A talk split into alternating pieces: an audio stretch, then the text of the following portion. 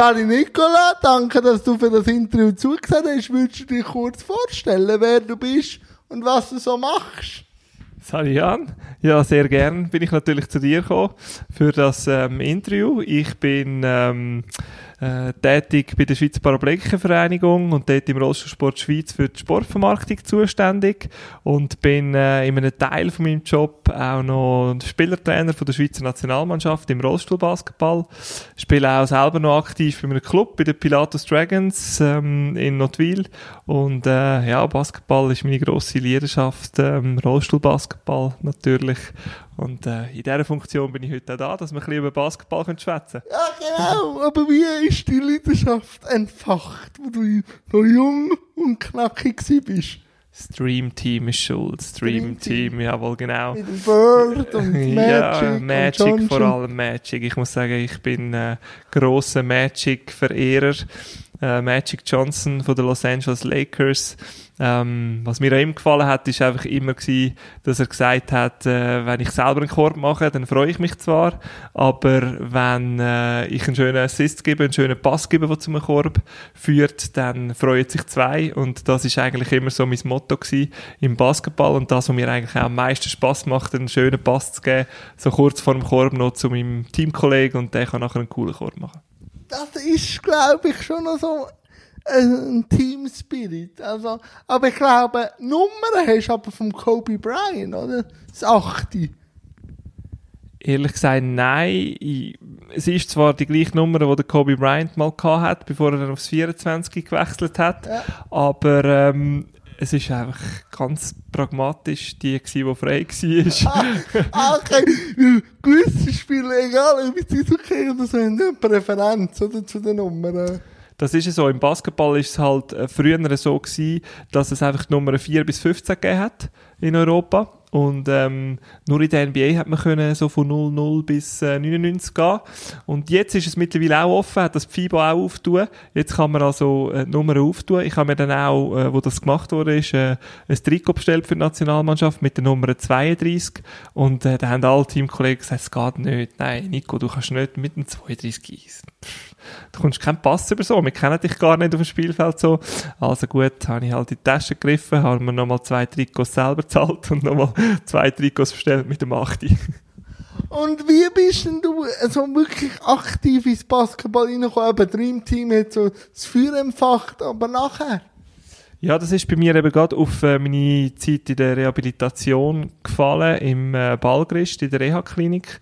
Und ich hatte dort dann äh, so erste Berührungspunkte gehabt mit Rollstuhlbasketball, einmal in der Woche. Und für mich ist das so die Stunde gewesen, wo einfach ähm, mal, gemacht Ja, total abschalten gewesen, oder? Weil sonst ist alles so durchgetaktet in der Rehabilitation auf, und auf dein, deine Selbstständigkeit ähm, ausgerichtet und auf den Austrittstermin, wo du dir vornimmst, dann wieder ähm, ins Leben zurückzugehen, sozusagen. Und, ähm, ja, in dieser Stunde hast du alles können vergessen und so. Es hat wirklich die, die, die Wirkung vom, vom Entfliehen von dem Rehabilitationsalltag. Ich habe zwar dort den Ball noch nie zum Korb gebracht in, der, in dem Jahr Rehabilitation, in dem Rollstuhlbasketball, aber es ist mir einfach geblieben, der coole Sport und ich habe dann angefangen, für Russen auf dem Freiplatz zu spielen. Eben, das Stream-Team war dort an der Olympiade. Gewesen. 92? Äh, 92 in Barcelona, genau. Das erste Mal, wo NBA-Spieler ähm, an der Olympiade waren und dann ähm, hat mich das begleitet. Ich habe dann in der, in der Kante, habe ich zum Glück einen Turn- und Sportlehrer gehabt, der schon lange bevor man da integrative Schule kennt hat oder so, hat er gesagt, ja klar, kannst du mitmachen bei uns im Turnunterricht, wo es geht, bist du dabei und sonst kannst du dran an den Korb ein bisschen schiessen, wenn du nicht willst, mitmachen wenn du findest, ja, das geht jetzt gar nicht. Und ähm, so bin ich im Unihockey, bin ich auf den Knie im, im Goal gewesen und äh, habe Tischtennis, Badminton gespielt in meinem Sportrollstuhl und habe natürlich dann auch Basketball mitgespielt.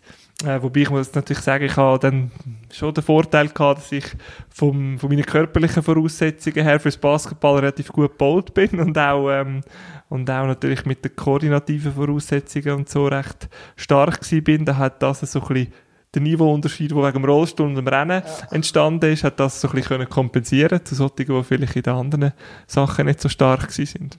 Und dann würdest du dich jetzt als Point Guard oder als Guard beschreiben, also Magic, wirklich Magic-like.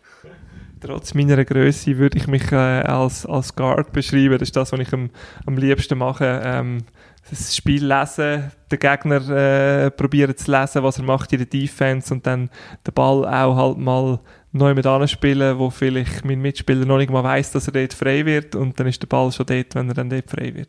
Ja, aber in der NBA kommt es ja immer mehr, dass es höhere Guards gibt, oder wenn man jetzt an Ben Simmons denkt, oder, oder auch an Harden. Die sind ja auch nicht so klein wie früher Guards, oder? Haben wir gesehen, du bist informiert, ja. Ja, natürlich, natürlich.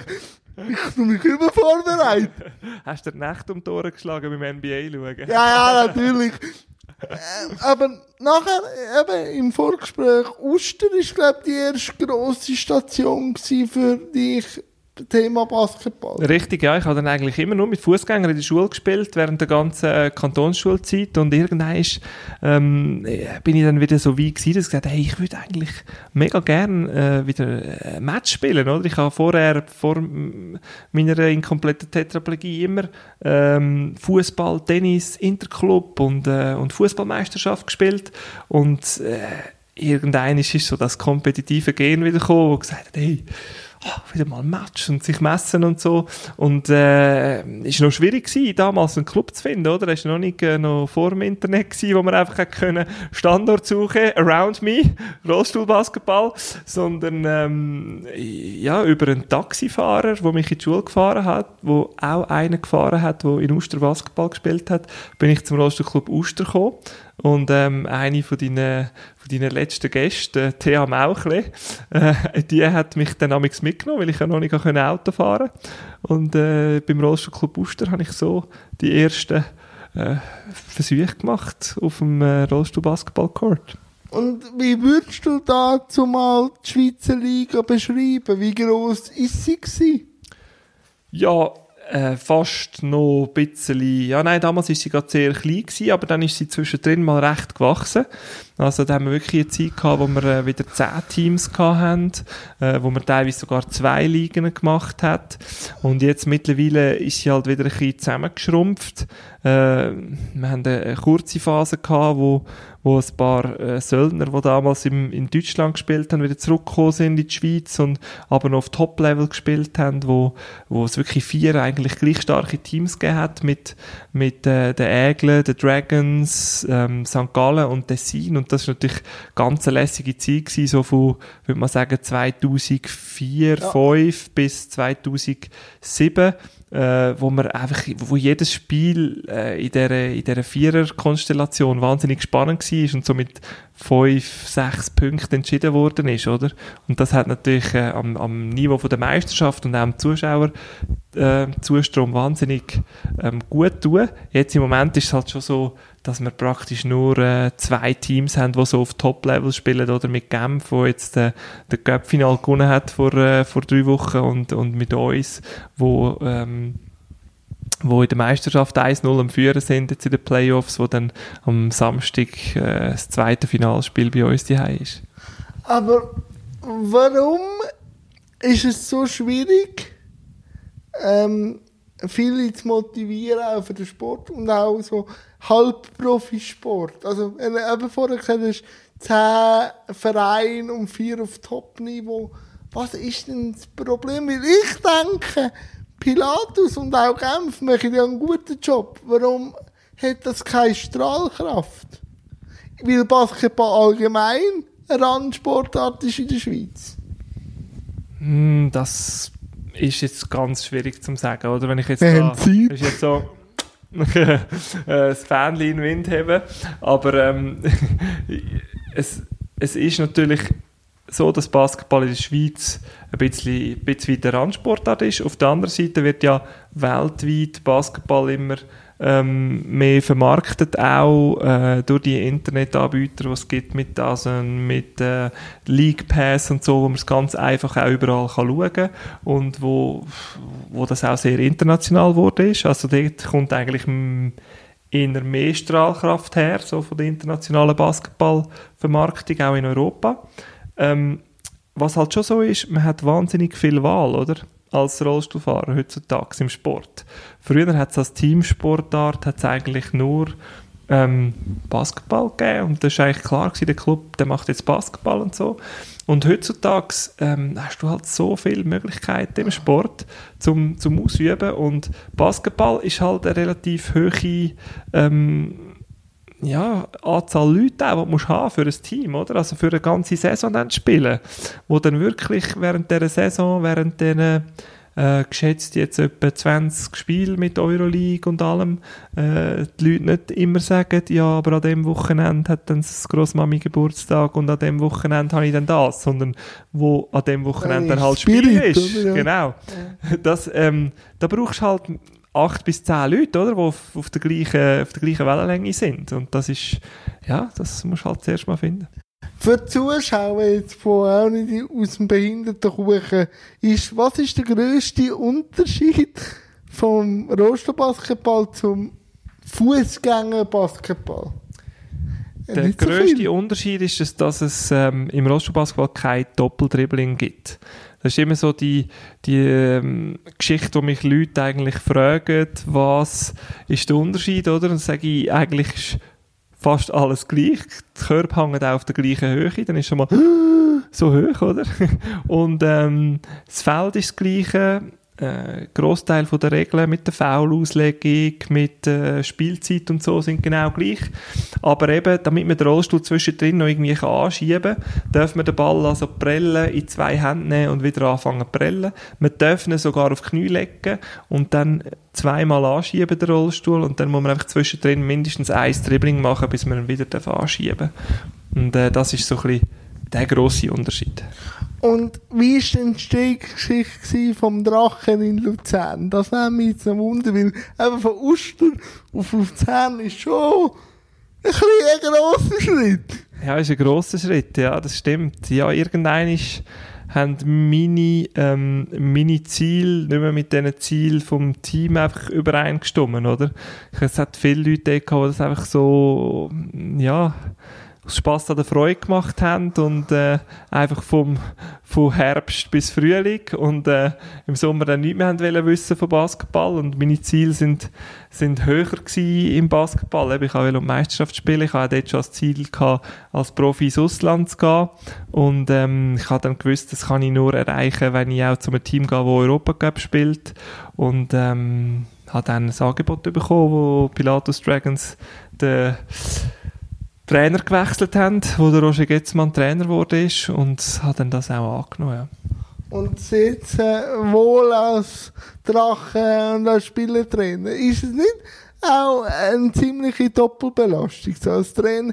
Weißt, ich kann mir das vorstellen, dass du als Trainer, wenn du spielst, eigentlich gar nicht gross kannst spielen, weil du ja gleich schon musst überlegen, was du dann wieder sagst oder Ansprache. Also kannst du es gut handeln?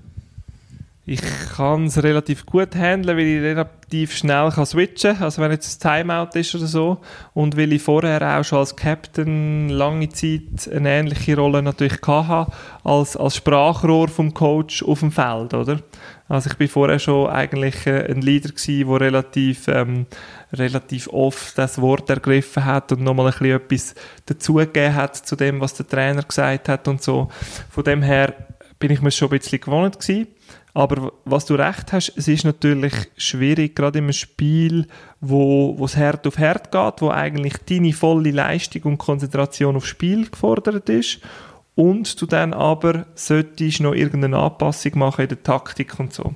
Und dort ist es natürlich schon so, wenn, sagen wir, äh, wenn auf der anderen Seite immer Körper passieren in der Verteidigung, als auf der, wo du verteidigst, oder? Vom Korb. Und du schaust dann einmal ein bisschen zu fest über, warum passieren jetzt dann äh, auf der linken Seite immer Körper. Dann fährt er sicher deinen hinten am Rücken durch und dann passiert auf deiner Seite ja, Korb. Korb ja. Genau. Also so ist es natürlich schon. Und von dem her ist es sicher besser. Ich habe auch ja jetzt die letzten zweieinhalb Saisons einen Kollegen von mir gehabt, der als Coach äh, dabei war, wo einfach ein Training in der Woche dabei war und äh, an das Spiel. Leider hat es von seinem Lehrerberuf jetzt mit dem Stundenplan, den er die, ähm, das Jahr hatte, einfach nicht zusammengepasst mit auch noch zu coachen. Ähm, ja, das war natürlich eine sehr komfortable Situation gewesen. und in der Nationalmannschaft habe ich auch einen, äh, einen Assistant Coach dabei, wo dann das ähm, auch so die Aussicht einbringt, oder? Okay, das ja. ist manchmal glaube ich, schon noch wichtig, oder? So das Gesamtpaket können zu sehen, oder? Wo du vielleicht gar nicht hast. Ja, das ist extrem wichtig, ja, weil du spürst etwas auf dem Feld, wo vielleicht von außen dann äh, auch wirklich anders aussieht und es ist dann einfach schade, wenn es dann nachher im Videostudium siehst, ähm, wo die Lösung gewesen wäre, wo vielleicht jemand draussen gerade können sagen, hey, jetzt machen wir mal die Anpassung. Und wie geht das mit diesen Punkten, die ein Team muss haben? 14 Punkte für ein Team haben, die Klassifizierung. Willst du da noch kurz erzählen, wie das funktioniert? Ja, ich sage immer, wir sind die inklusivste Sportart, die es gibt im Rollstuhlbasketball. Ist immer gut. Äh, nein, das ist, ja, bei nein. uns ist es tatsächlich wirklich so. Ich meine, in der Schweizer Meisterschaft zum Beispiel dürfen auch sogar Fußgänger mitspielen, die keine Behinderung haben. Die haben einfach viereinhalb Punkte, was die höchste Klassifizierungspunktzahl ist, weil sie volle Rumpfmuskulatur ja. haben. Aber gegenüber jemandem, der den Fuß amputiert hat zum Beispiel, haben sie ja keinen Vorteil, oder? Ja. Ob du erinnerst, sie haben noch mehr Gewicht, was müssen mit umfahren, oder? Ja. Der mit dem Fuß hat ein bisschen weniger. Ähm, und äh, ein hochgelähmter Paraplegiker, der ab der Brust abwärts nichts mehr spürt und auch keine Rumpfmuskulatur und somit auch viel weniger Stabilität hat im Sitzen, der hat einen Punkt, das ist äh, die tiefste Punktzahl. Und dann ganze Halbpunkte-Schritt äh, Abstufungen geht auf und so hat jeder Spieler eigentlich ähm, vor allem definiert über seine Rumpfstabilität ähm, äh, Punktzahl und dann muss man einfach die Summe von diesen fünf Spielern, okay. die gleichzeitig auf dem Feld stehen, muss man zusammenzählen und dann darf es, wie du richtig gesagt hast, in der Nationalmannschaft darf es 14 Punkte geben, Maximum. Und dort dürfen dann auch keine Fußgänger mehr mitspielen. Dort musst du eine gewisse Minimalbehinderung haben. Das kann aber auch ein ganz schwerer Knorpelschaden sein oder so, äh, dass du nicht mehr kannst einfach Fußgängersport treiben ähm, Und äh, im Clubwettkampf, dort dürfen es 14 10,5 Punkte sein. Also bei den Dragons in der Schweizer Meisterschaft oder in der Euroleague, wo Clubs gegeneinander spielen, dort ähm, darf es 14,5 Punkte sein. Und du hast es gleich noch geschafft, zweimal ins Ausland zu gehen. Ich glaube, eines in Deutschland und eines in Italien. Wie ist das gewesen und, und wie muss ich mir das vorstellen, wenn man jetzt das in der Schweiz vergleicht? Einfach das Niveau und auch Professionalität. Das ist jetzt, äh, sind, sind eigentlich drei Fragen in einem. Also, wie ist Kann das, ich gut, Entschuldigung. Wie ist das gewesen? Fantastisch, ein, ein, ein Bubentraum, äh, natürlich, vom, vom Profisport. Ähm, ja, in, in Deutschland habe ich das so halbprofimäßig gemacht. Dort bin ich, äh, habe ich immer bis am Mittwoch geschafft, äh, bei der Stadt Zürich, beim äh, Stadtpräsident damals im Stab und bin dann immer am Donnerstagmorgen auf den ersten Zug auf äh, auf Wetzlar zum RSV Landil äh, und habe dann bis äh, viermal trainiert, Donnerstag, Freitag und dann noch Spiel am Wochenende und dann wieder zurück. Und das ist, äh, ja, ist eine super Zeit gewesen. Also ich muss sagen, Deutschland ist wirklich der Verein gewesen mit Landil, wo am professionell aufgestellt ist eigentlich im Rollstuhlbasketball. Also mit dem Management, mit einer Geschäftsstelle, jedes Spiel 1300, 1500 Fans in der Halle. Ähm, ja, äh, jetzt sind wir auch Vize Champions Cup Sieger geworden, sind im Finale an Galatasaray Istanbul gescheitert und haben äh, einfach eine tolle Saison gehabt mit, mit wahnsinnig vielen Freundschaften, die man auch mitnimmt, mit, dem, äh, mit Nordamerikanern, die da sind, aber auch mit den deutschen Mitspielern. Und ähm, ja, großartige, großartige Art auch seinen Sport dann zu leben, oder? Wenn du das erste Mal dann immer vor Publikum spielst, das, wo, ja. wo man sich auch erträumt, oder? So ein Spiel, wie du sagst, wie man in der NBA sieht, oder? Wo dann irgendwie, wenn du einen triffst, das Publikum crazy aufspringt und wenn der daneben tschüss ist, das ah, oh, hörst aus dem Publikum. Das ist so, ja, genau. Das ist, ähm, ist schon so äh, wirklich ganz eine lässige Erfahrung gewesen. Und Italien ist irgendwie ganz anders gewesen. Wir haben dort, da bin ich als Profi gewesen, wirklich. Und dort habe ich natürlich noch mehr trainiert. Das haben wir sieben, acht Trainings in der Woche gehabt. Ich habe zum ersten Mal können halt zu Zeiten trainieren, wo normale Leute arbeiten und nicht müssen neben dem Arbeiten irgendwie ein Training rundherum jonglieren. Und das merkst du einfach extrem, oder? Weil du dann die Regeneration hast oder? Weil du dann nicht mehr musst nach dem Arbeiten, wenn du schon den ganzen Tag gehockt bist, neues Training von 8 bis 10 oder über den Mittag ins Krafttraining statt richtig zum Mittagessen und so Sachen. Sondern du gehst dann halt ins Krafttraining oder ins Wurftraining vom äh, 9.30 Uhr bis um 12 Uhr und hast den normalen Mittag und nachher machst du ein Siesta und dann gehst du ins zweite Training und dann vielleicht noch in ein drittes Training ganz am Abend. Also, das ist einfach ganz anders, oder? Du hast dort wirklich, dort habe ich eigentlich nochmal am meisten Fortschritt gemacht, ähm, basketballerisch gesehen, weil einfach der Ball wird wie ein Teil von dir, oder? Es, es ist nicht mehr so wie jetzt, wo du in die Halle kommst, okay, jetzt erst mal ein bisschen prellen, mal wieder schauen, wo der Ball Sondern ist und so ein bisschen spüren, sondern du bist in der Halle und bist gerade ready. Ja. vom- ja. Genau. Und warum klappt das im Ausland jetzt so nah bei uns, die Nachbarn Deutschland und, und äh, Italien, dass es dort den Profisport kann geben im Ro- äh, und bei uns nicht? Ja, eben. Äh, jetzt gibt es so ein Lied, oder? Einer von 80 Millionen und wir sind halt äh, einer von 8 Millionen. Aha, ist, Und ich glaube, Größe ist schon ein wesentlicher Teil natürlich, wo, wo, wo Deutschland äh, und Italien beide einfach äh, viel größer sind und durch das natürlich auch ähm, mehr Sportler rum sind und, und mehr Ligen äh, können entstehen. Italien ist es ein bisschen auf dünnem Eis gebaut, oder, von der Finanzierung her. In Deutschland ist das wirklich solider aufgestellt, mit über Sponsoring und so und, und da weiss man über ein paar Jahre gesehen, oder, kann der Verein dann das stemmen und so. Da überlegen sich auch Clubs gut, wenn sie jetzt in der ersten Bundesliga mitspielen, wo es halt jetzt mittlerweile wirklich viele Profis hat. Ähm, äh, in Italien ist es oft ein bisschen so gewesen, dass äh, ich bin zum Glück bei einem guten Verein gewesen, wo hat die Löhne immer zahlt, aber es ist auch mal, hört man auch mal wieder, dass wieder Löhne nicht zahlt werden für ein paar, äh, für ein paar Monate oder so. Ja, das, diese habe ich auch mit Jan Billeter diskutiert, dass man eben, wenn man jetzt die, Olympiaden anschaut oder Paralympics, dass Deutschland viel mehr bringt, ist auch logisch, weil sie natürlich viel mehr Sportler auch haben. Also ist, ist das auch im Basketball so, dass es einfach viel mehr Rosto-Basketballer gibt, um so eine Liga aufzubauen. Ja, grundsätzlich schon. Und dann irgendwann sind halt auch Finanzen da, oder? Zusammen mit, mit dem Publikum, äh, wo dann auch kommt, oder? Und mit, mit den Sponsoren, dass man dann auch noch Leute dazu kaufen kann. Und, ähm, ja, ich muss schon sagen, die Einstellung vom Publikum ist schon auch ein bisschen anders. Also die Deutschen sind Okay. natürlich sportmäßig schon noch ein bisschen anders eingestellt und tun dann dort auch in der Region ihren Verein unterstützen. Also nicht nur irgendwie äh, da bei uns, oder? Du, ich weiß nicht, bist äh, FC Luzern-Fan vielleicht, Ja, oder? nee. Nicht so, aber ja, ist ja gleich. Ja, nein, ich weiss, aber, aber Äh, oder da ist man vom grössten Verein in der Region, wo in der Top-Liga spielt, vielleicht Fan. Ja. Aber nicht vom FC Cham oder so, wo man dann fanatisch unterstützt und wo auch schon irgendwie 600, 700 Leute gehen, die Match von der ersten Mannschaft schauen. Und in, Deutschland, in Deutschland ist das äh, gang und gäbe, dass auch in den Regionalligen ähm, halt ein Einzugsgebiet von diesen Dörfern und um wirklich an die Match geht. Und ähm, das äh, gibt- fast wie ein Volksfest. ja, und auch bereit ist, Eintritt zu zahlen, oder? Ich meine, so ein Spiel in Deutschland kostet 13 Euro, ein Einzelspiel, ein Eintrittsticket.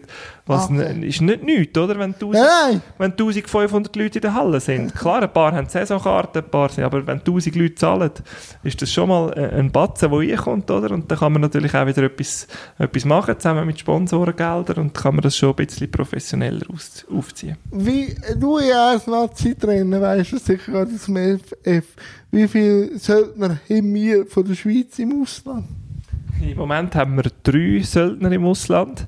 Äh, der Philipp Heveli, der spielt beim gleichen äh, Verein, wo ich gespielt habe, beim RSV Landil.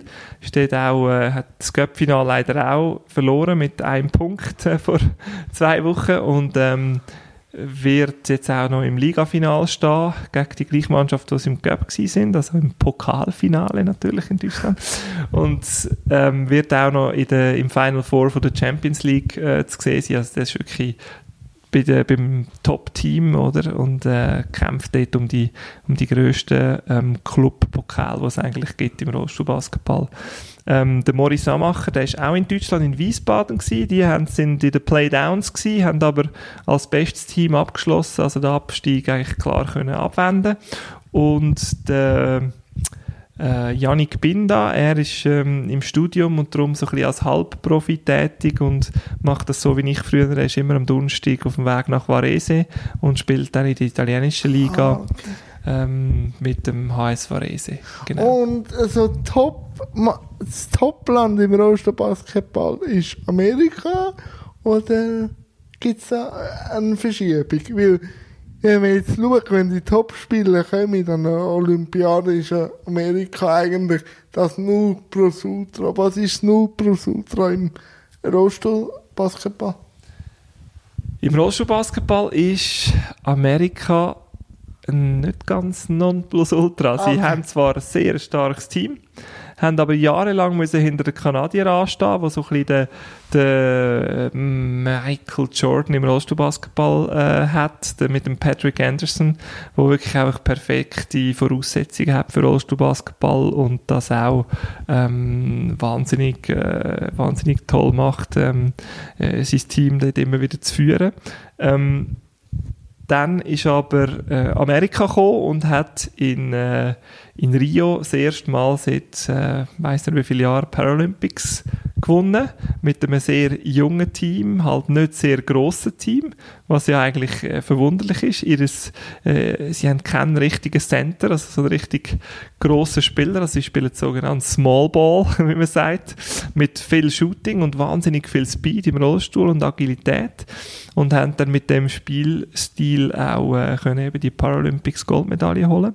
Dann ist aber 2018, äh, wo wir gedacht haben, ja, Damis, die machen es eigentlich wieder, ist schon ähm, England gekommen mit einer ganz jungen Truppe. Haben die Arrivierten sind eigentlich plötzlich von der, von der Bank gekommen, wo man gedacht hat, die spielen für England und England hat mit einer Truppe, die schon Junioren-Weltmeister geworden ist, ähm, haben die zusammen die Weltmeisterschaft gewonnen in Hamburg und äh, somit ist jetzt eigentlich im Moment äh, der Zweikampf Amerika-England sicher am Toben, obwohl die Briten im Moment so leichte Vorteile haben. Und wo genau ist die Schweiz zu einordnen? Die Schweiz ist Nummer 10 von Europa, also wir sind ähm, deutlich besser als unsere Fußgänger-Basketball. Ja, ja. Die haben es nicht mal an eine BEM geschafft und wir sind in der A-Gruppe. Also es gibt ja A, B und C-Gruppen in Europa, äh, wo es ähm, Europameisterschaften gibt und die letzten zwei vom A steigen dann ab bis B, die besten zwei auf und wir sind äh, also der letzte nicht Absteiger natürlich, wenn man es so Ja, sieht, aber das ist gut. ich meine für, für so passt man das sich ans Niveau an, kommt langsam. also für das, wie viele Spieler das wir natürlich sind im Land, äh, sie- ist es sehr gut, aber wir haben natürlich auch höhere Ziele, oder? Mit dem, mit dem Niveau, das wir haben können steigern, mit den drei Söldnern, die wir haben, wollen wir natürlich äh, uns nach vorne orientieren und nicht immer gegen den Abstieg, sondern eigentlich um die Plätze spielen, die dann an den Paralympics äh, sich qualifizieren oder an eine WM. Und das ging aber wahrscheinlich nur, wenn man ein Halbprofi-Geschäft würde anbringen Oder nicht? Ja, wir probieren natürlich ähm, dort vom Verband aus auch, haben wir so Programme, wo wir probieren, die Athleten zu unterstützen, auch finanziell, gerade in den Jahren, wo, wo auch ähm, äh, EM und, oder WM sind und so, wo man kann äh, nachher auch mit der Finanzierung vielleicht das Arbeitspensum ein bisschen reduzieren oder mal unbezahlten Urlaub nehmen für irgendwelche Trainingscamps. Aber grundsätzlich ist es natürlich immer wieder eine Herausforderung für die anderen Spieler, außer jetzt Zöllner, oder? Sich wieder an das Niveau anzutasten im Sommer und nachher äh, auf dem anderen Niveau halt zu spielen. Wohingegen die, die in den grossen Ligen spielen, natürlich jedes Wochenende ein spannendes Spiel haben einfach, oder? Und wie machen die Juniorenförderung? Haben ihr ein B-Team? Weil ich glaube, am, so um 2000er Jahre haben die ja ein B-Team mit den Hurricanes. Aha, ja, das ist im Club, oder? Okay, Also ja. äh, von der Nationalmannschaft aus haben wir so ein ähm, Youth Development Program im Basketball, wo wir ein Christmas Camp immer machen, äh, wo Interessierte können kommen auf allen Stufen. Dann haben wir natürlich in den Nachwuchsfördergefäßen äh, Basic Rolle, Future Rolle, Paratalent vom von Rollstuhlsport Schweiz haben wir auch Basketballer, die sich ähm, am weiterentwickeln sind, die dann zusammen mit mir und ihren persönlichen Training, Trainer am äh, an, an ihrem Spiel arbeiten und an ihrem Fortschritt. Ähm, und jetzt im Club von der Pilatus Dragons aus, dort ähm, haben wir äh, die Hurricanes, der Club Zentralschweiz Ah, Hurricanes, wo so ein bisschen Einstiegsgefäß sind. Also es gibt bei uns so ein Patientenbasket in Notwil, eben, wo Patienten in der Reha das eigentlich noch können kennenlernen oder einfach auch Einsteiger, die vielleicht schon nicht mehr in der Reha sind, aber mal schauen, ob Basketball etwas wäre für sie. Und nachher ist eigentlich der nächste Schritt, dass man wieder in die zweite Mannschaft in Trainings geht und mit der zweiten Mannschaft dann in der B-Liga spielt und sich dann, äh, wenn man das wette natürlich, wenn man wirklich dort wette vom sagen wir mal, vom Leistungssport, oder, wo man, wo man Wettkampf spielt, äh, in Spitzensport gehen, dann ähm, auch zu den Dragons könnte ich kommen. Und wie viel Prozent in deinem Alltag ist von Basketball bestimmt? Jetzt auch mit den Playoffs von der NBA. Das ist eine schwierige Prozentzahl. Ähm, Gefühlt 100. meine, Frau, meine Frau würde sagen, 200 ist Basketball, Ah. äh, 10 ist sie und nein, nein. Ähm, es, ist, es ist schon so, dass im Moment natürlich viel Basketball ist, oder auch wenn, wenn noch eben NBA läuft oder wenn noch die Europacup-Wettkämpfe sind von den, von den Legionären, die bei uns im Ausland spielen, dann schaue ich dort natürlich auch noch, bin interessiert, was der Janik macht, wenn er in Vigo spielt am Europacup-Final oder was jetzt eben der Philipp macht.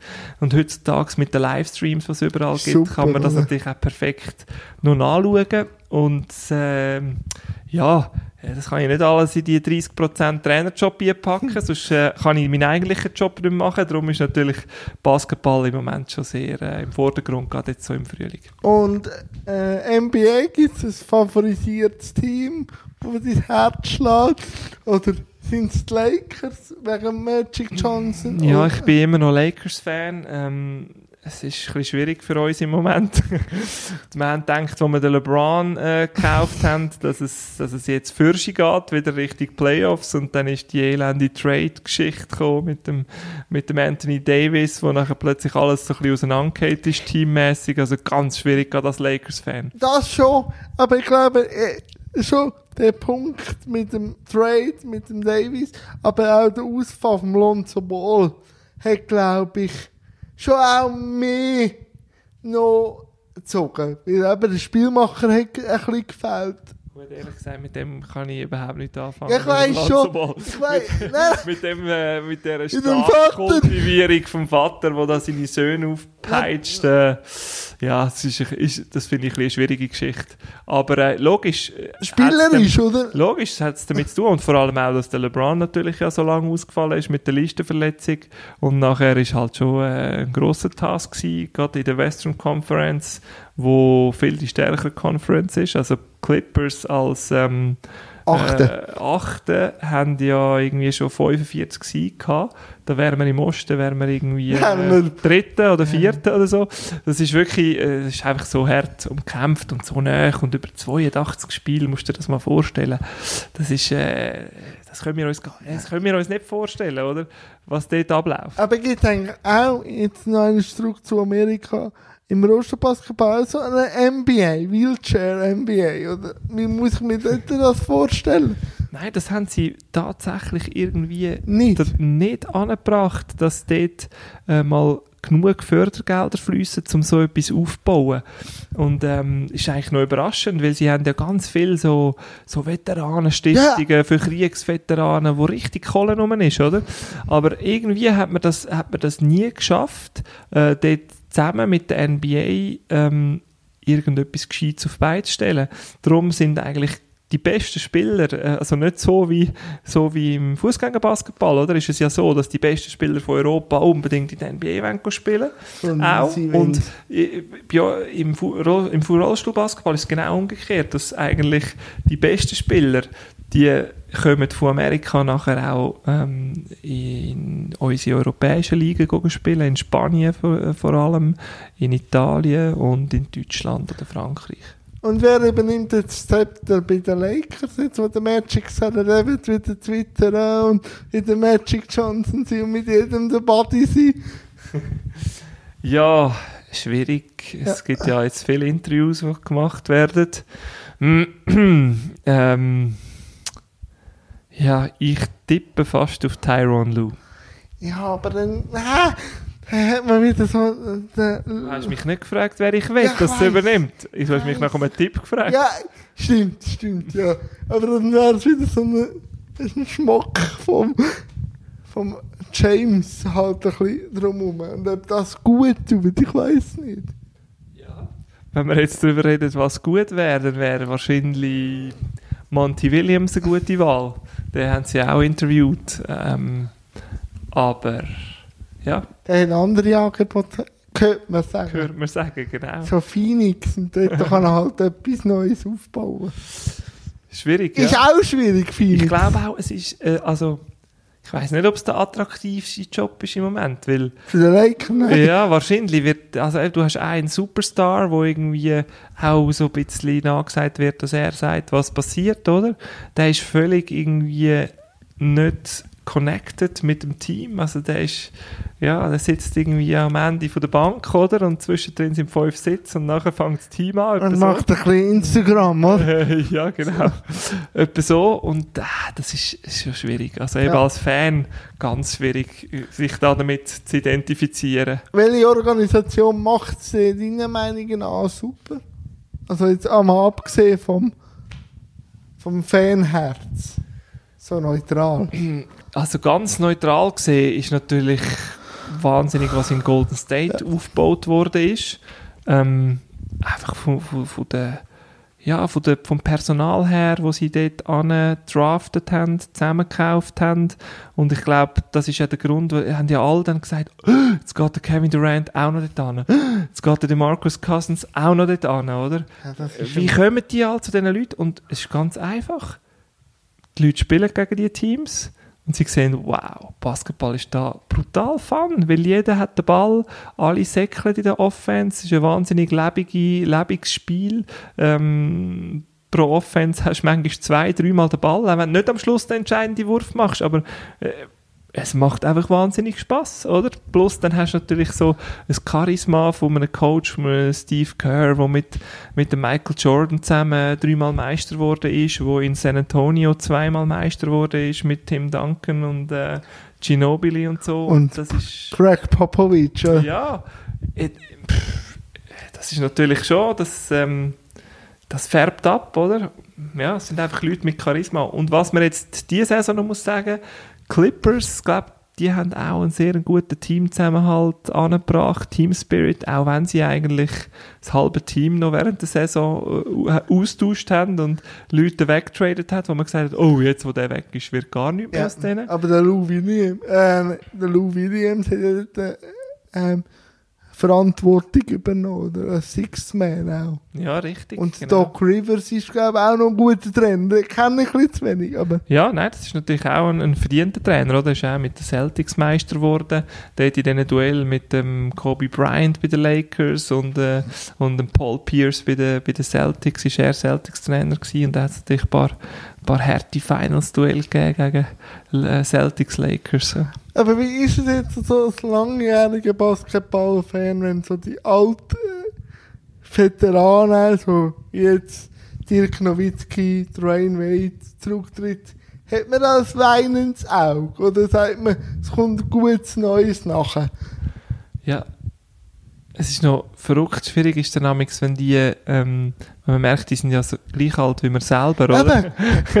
Und, raus. Und ich habe ja eigentlich mal ähm, schon meinen Rücktritt gegeben aus der Nationalmannschaft. Ähm, und habe äh, wollte als Trainer einfach weitermachen nur. Und dann haben wir einfach äh, gesundheitsbedingt ein paar Ausfälle gehabt, wo, wo ein junger Spieler ist, ist, ist gestorben an Krebs, äh, ein anderer hat immer wieder Rekubiten gehabt und so und äh, nicht mehr können sich entwickeln und der wäre auf meiner Punktzahl gewesen, oder?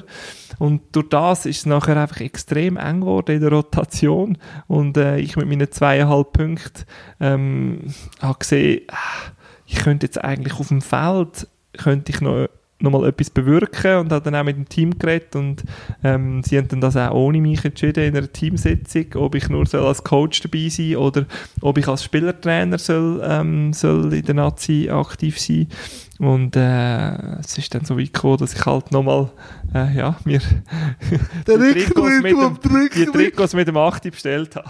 Sehr schön, sehr schön. Aber jetzt auch, wenn du ein bisschen rumgekommen bist in Europa, wie rollstuhlfreundlich oder behindertenfreundlich ist die Schweiz? Hm, ist das, das ist jetzt ganz schwierig äh, zum Vergleichen. Es ist auch so, ja, einzelne Sachen festzumachen, Ja, oder? aber wir können darüber diskutieren. Ja, ja, genau. Also, ich denke, in der Schweiz, was sich so ein bisschen verbessert hat jetzt in den letzten Jahren wirklich, ist so ein bisschen der Busverkehr. Gerade wenn du Ja. relativ, relativ fit bist und so der regionale Busverkehr eigentlich jetzt sich wo nicht schöner wird und dort ist so Grossraum Aarau, oder? Mit den, mit den Bussen, mit den Rampen, das geht wirklich eigentlich sehr gut. Also auch selbst wenn ich mit Kinderwagen noch vorne dran unterwegs bin und so, die Buschauffeure ähm, kommen raus, tun die Rampe geschwind raus und äh, an den meisten Orten hast du die erhöhten Randsteine, wo du relativ flach gut raus kannst. Das hat sich sicher sehr stark verbessert. Auf der anderen Seite ist natürlich der Zugverkehr immer noch, äh, immer noch schlecht äh, äh, gemacht.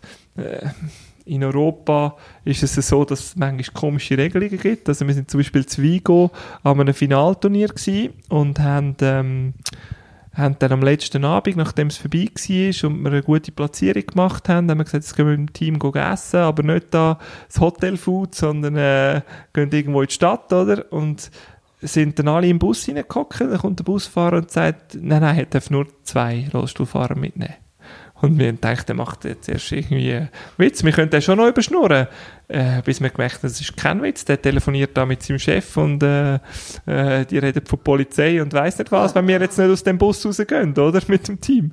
Und es ist tatsächlich so, dass der also nur äh, im ganzen Bus zwei Rollstuhlfahrer gleichzeitig dürfen mitfahren, wie es auch Platz hat, um sich dann so angurten und so. Und das ist, ist dann wiederum schwierig, wenn du mit einem Rollstuhlbasketballteam Ja. unterwegs bist. Wo du so 11, 12 ist. Und wie hast du Deutschland wahrgenommen?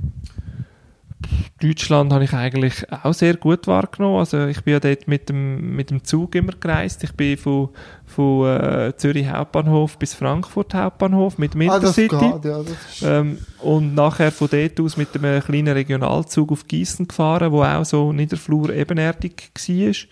Und wenn du natürlich mit den Fernreisezügen, wo du eh gebucht bist, auf irgendeinen Zug fahrst, und äh, dann geht das eigentlich relativ gut mit der Anmeldung und allem. Aber es ist natürlich nicht so, dass du einfach kannst kommen und sagen, ich nehme jetzt einen Zug später. Oder? Nein, das geht bei den, bei den Deutschen nicht so gut. Die Erfahrung habe ich auch schon gemacht. Schwierig schwierig. Und jetzt so die nächsten Top-Shots in den Basketball, so Events, wo vielleicht noch kannst sagen, eben, ich kann jetzt nicht etwas schaffen auf das Playoff-Spiel mit Schneiden und Aufladen, aber so das Nächste, wo vielleicht, jetzt haben wir eine Pause. Kann das sein über den Sommer?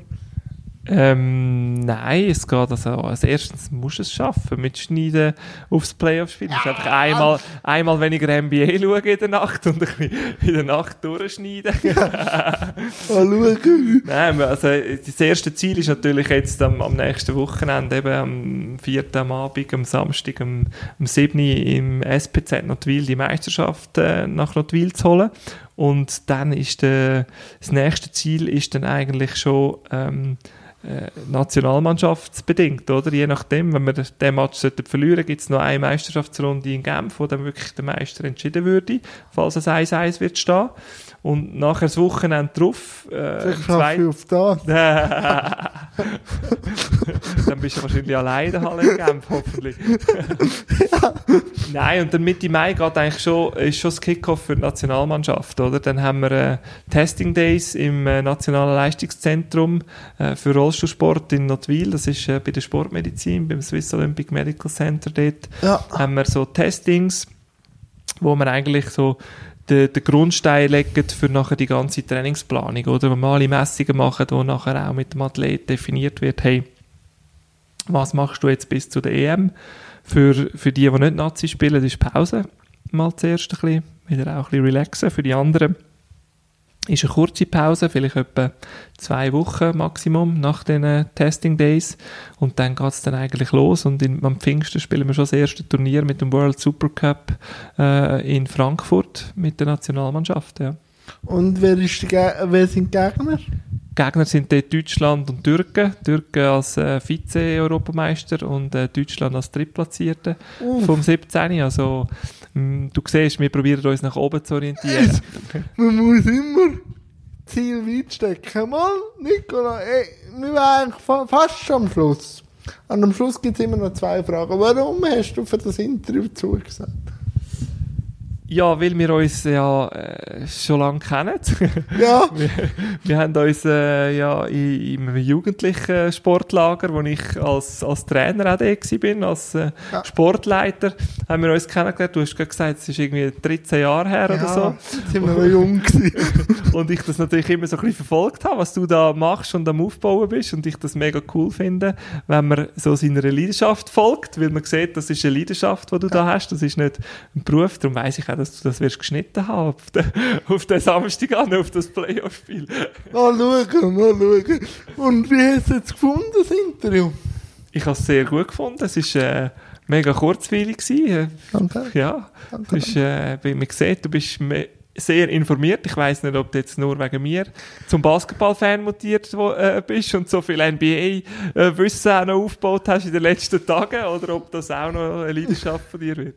Es ist eine Leidenschaft, mal, mal, es ist eine Leidenschaft. Und eben, Nicola, jetzt hat jeder Gast noch irgendetwas, was noch den Zuschauern auf den Weg kann geben Du kannst ein bisschen erzählen. Die letzten Minuten können einfach dir und den Zuschauern, ich klinke mich da aus und sage dir, danke vielmals. Ja, jetzt haben wir gerade zweimal das Wort Leidenschaft ähm, erwähnt und das ist so ein bisschen das, was mir immer am Herzen liegt, auch wenn ich irgendeinen Vortrag mache ähm, vor irgendwelchen Firmen oder so, die mich darum beten als Nationaltrainer, sage ich, fragen sie mich immer, ja, wie motivierst du denn deine Spieler, oder? Und ich sage immer, hey, die müssen schon motiviert kommen, es muss eine Leidenschaft von ihnen sein. Und dann können wir zusammen noch das Beste aus uns rausholen. Und darum folgt eurer Leidenschaft. Und äh, meine Sport und der Basketball ist eine sehr grosse davon. Und äh, eine andere sehr grosse ist meine Familie und ich probiere einfach das, was ich äh, mache, immer mit vollem Herz zu machen und habe die feste Überzeugung, dass es dann auch immer sehr gut rauskommt.